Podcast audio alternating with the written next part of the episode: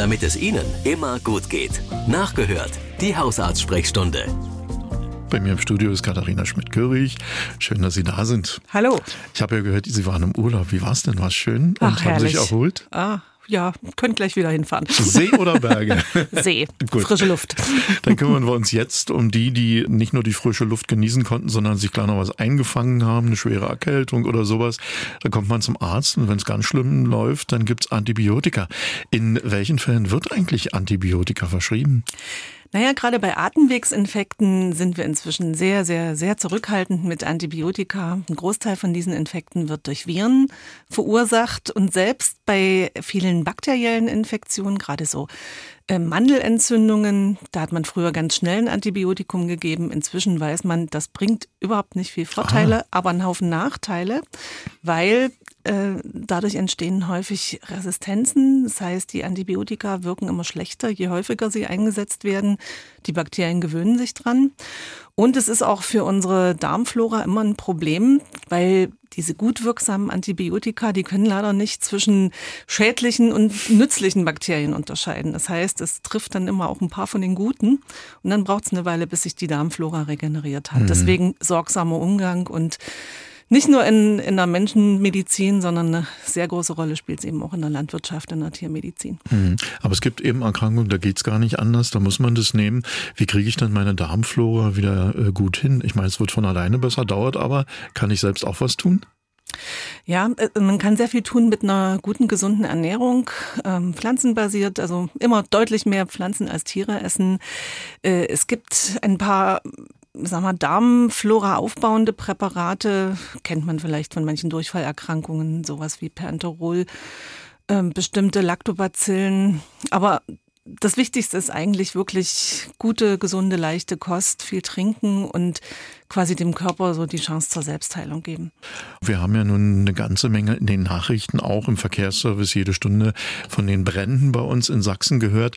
Wer da in der Nähe wohnt, der hat natürlich den ganzen Tag auch mit diesen äh, Rauchwolken zu tun. Ist sowas für uns eigentlich gefährlich, diese Rauchgase, die da bei so einem Waldbrand entstehen können und in Wohngebiete ziehen? Naja, es ist nicht ganz ohne. Also im Moment kann man noch schlecht abschätzen, wie hoch die Belastung dann tatsächlich ist, was das macht. Aber es, ist schon eine erhebliche Rauchgasbelastung. Ähm, Das kann man, also gerade auch so für die Feuerwehrleute, die da so mitten im Geschehen sind, ähm, das hat äh, eine hohe Schadstoffdichte in der Atemluft, das hat Rußpartikel und äh, das macht natürlich auch Rauchgasvergiftungen. Also Leute mit Atemwegserkrankungen, äh, insbesondere oder Herz-Kreislauf-Erkrankungen, für die kann das ein Problem sein, auch für kleine Kinder.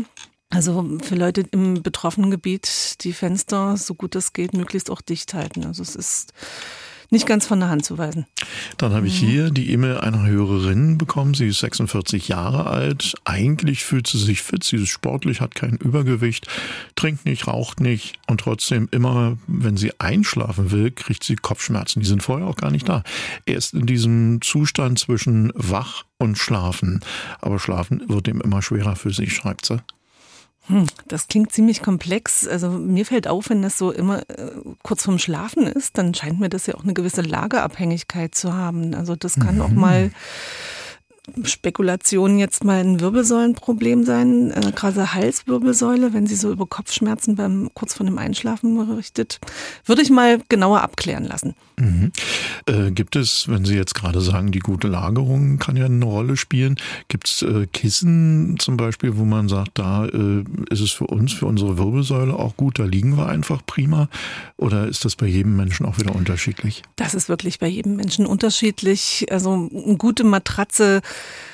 sollte gut ausgewählt sein. Hier lohnt es sich meistens auch mal ein bisschen Geld zu investieren, aber da muss man wirklich ganz individuell entscheiden. Es lohnt sich für Leute, die so Rückenbeschwerden haben, hier tatsächlich mal so einen professionellen Matratzenhandel mit so Schlafanalyse, so Haltungsanalyse aufzusuchen. Also Ach, da- sowas gibt's auch. das gibt's, also sagen wir so Ja. teure Bettenstudios, die haben da schicke Geräte, wo man so gut eine Lastverteilung testen kann. Ah, ja. okay. Dann habe ich hier eine Frage rein. Oh, die ist auch sehr, sehr spannend. Da hat ein Hörer festgestellt, dass dass er Flecke bekommt auf den Oberarmen und seine Frau hat auch welche auf dem Rücken entdeckt. Das sind kleine, zum Teil auch größer werdende schwarze Flecke, die ähnlich aussehen wie Leberflecke, so die Beschreibung. Sollte man damit zum Arzt gehen oder kann das auch mit dem oben ohne Laufen im Garten im Sommer zusammenhängen? Ja, das sollte sich auf jeden Fall mal jemand anschauen. Das lässt sich durchs Radio schlecht beurteilen. Ähm, auf jeden Fall klingt es so, als ob ein Hautproblem da sei. Und hier empfehle ich natürlich unbedingt Lichtschutz erstmal als Creme sozusagen aufbringen und genau. dann den Arzt ja, besuchen. Oder einfach auch schon mal äh, entsprechende Kleidung. Also nicht mit ganz freiem Oberkörper, auch wenn es bei dem Wetter verlockend ist. Eine Hörerin schreibt, und zwar, ich habe am Dienstag meine Dusche von innen ganz gründlich gereinigt. Das hat sie mit Kalkreiniger gemacht, hat eingesprüht und äh, damit sie von innen alles wegmachen kann, ist er also in die Kabine eingestiegen, hat die zugemacht. Klar, sonst kommt man ja nicht ran, wenn sich das übereinander schiebt. Und hat dann fünf Minuten da drin geschrubbt und natürlich auch alles eingeatmet, was er da verwendet hat, nämlich den Kalkreiniger. Äh, 30 Minuten später hat sie Kopfschmerzen bekommen. Das passiert aber öfter, da hat sie jetzt sich nichts bei gedacht. Um 0 Uhr ging es dann ins Bett und um 4 Uhr ist er aufgewacht, schweißgebadet, ihr war total kalt, ist dann irgendwann wieder eingeschlafen, um 8 Uhr aufgewacht und äh, dann ging es ihr eigentlich besser. Sie fragt sich aber, ob das vom Reiniger gekommen sein könnte. Das ist jetzt natürlich ein bisschen schwer zu beurteilen, aber so wie die Putztechnik beschrieben wird, kann das schon sein, dass es also noch eine sehr konzentrierte Form von Kalkreiniger war und wenn man das einatmet, dann ist das schon, kann das schon eine gewisse Belastung machen. Also ein Großteil unserer Haushaltschemikalien sind ja in so einer Konzentration nicht ganz ungiftig und äh, gerade auch mit einem hohen Reinigungsbedürfnis werden ja häufig auch sehr, sehr konzentrierte, hohe Dosierungen verwendet, die in der Regel eigentlich für einen ganz normalen, ordentlichen Haushalt gar nicht notwendig sind. Also ich denke, es ist sicher nichts Schlimmes passiert, aber so ganz intensive Kalkreinigungskonzentrationen, die sind, die sind nicht gesundheitsförderlich.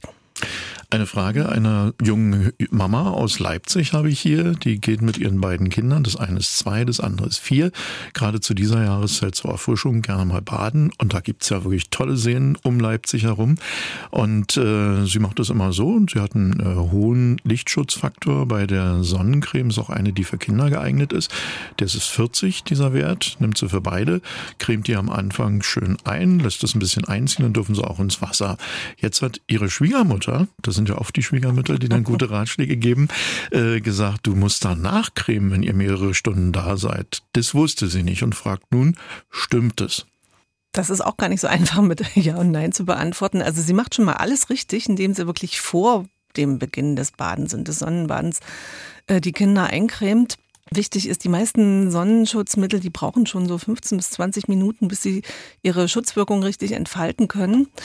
Und gerade wenn Kinder dann im Wasser herumtoben und spielen, dann äh, reibt sich das natürlich auch ab. Das heißt, äh, wenn die den ganzen Tag in der Sonne sind, brauchen die unbedingt weiter Schutz. Und generell würde ich empfehlen, äh, den Kindern dann einfach was anzuziehen. Also wirklich mhm. T-Shirt, Hosen und die Kinder nicht, äh, nicht nackig spielen lassen in der prallen Sonne.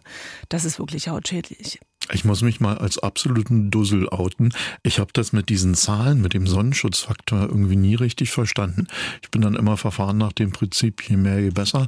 Aber was bedeutet das eigentlich, dieser Sonnenschutzfaktor? Ähm, das ist ein Lichtschutzfaktor, der im Prinzip äh, aussagen soll, wie lange man in, in der Sonne bleiben könnte, bevor man sozusagen die erste äh, Hautirritation erhebt. Aber Ach, ist das, das ist eben, ja? das ist im Prinzip ein Zeitwert oder ja. so. Aber äh, tatsächlich muss man sagen, das sind sehr, sehr relative Angaben. Und äh, gerade inzwischen, wo wir wirklich eine ganz intensive Sonneneinstrahlung haben und einen hohen UV-Faktor, da kann man eigentlich von vornherein mit auch einem sehr hohen Lichtschutzfaktor einsteigen. Und äh, inwiefern das für einen relevant ist, das hängt eigentlich auch vom individuellen Hauttyp ab. Ne? Wir haben ja diese sehr hellen Hauttypen, ja. dann so die mittel, mittelbraun pigmentierten, die dunkleren Hauttöne, die äh, deutlich weniger gefährdet sind.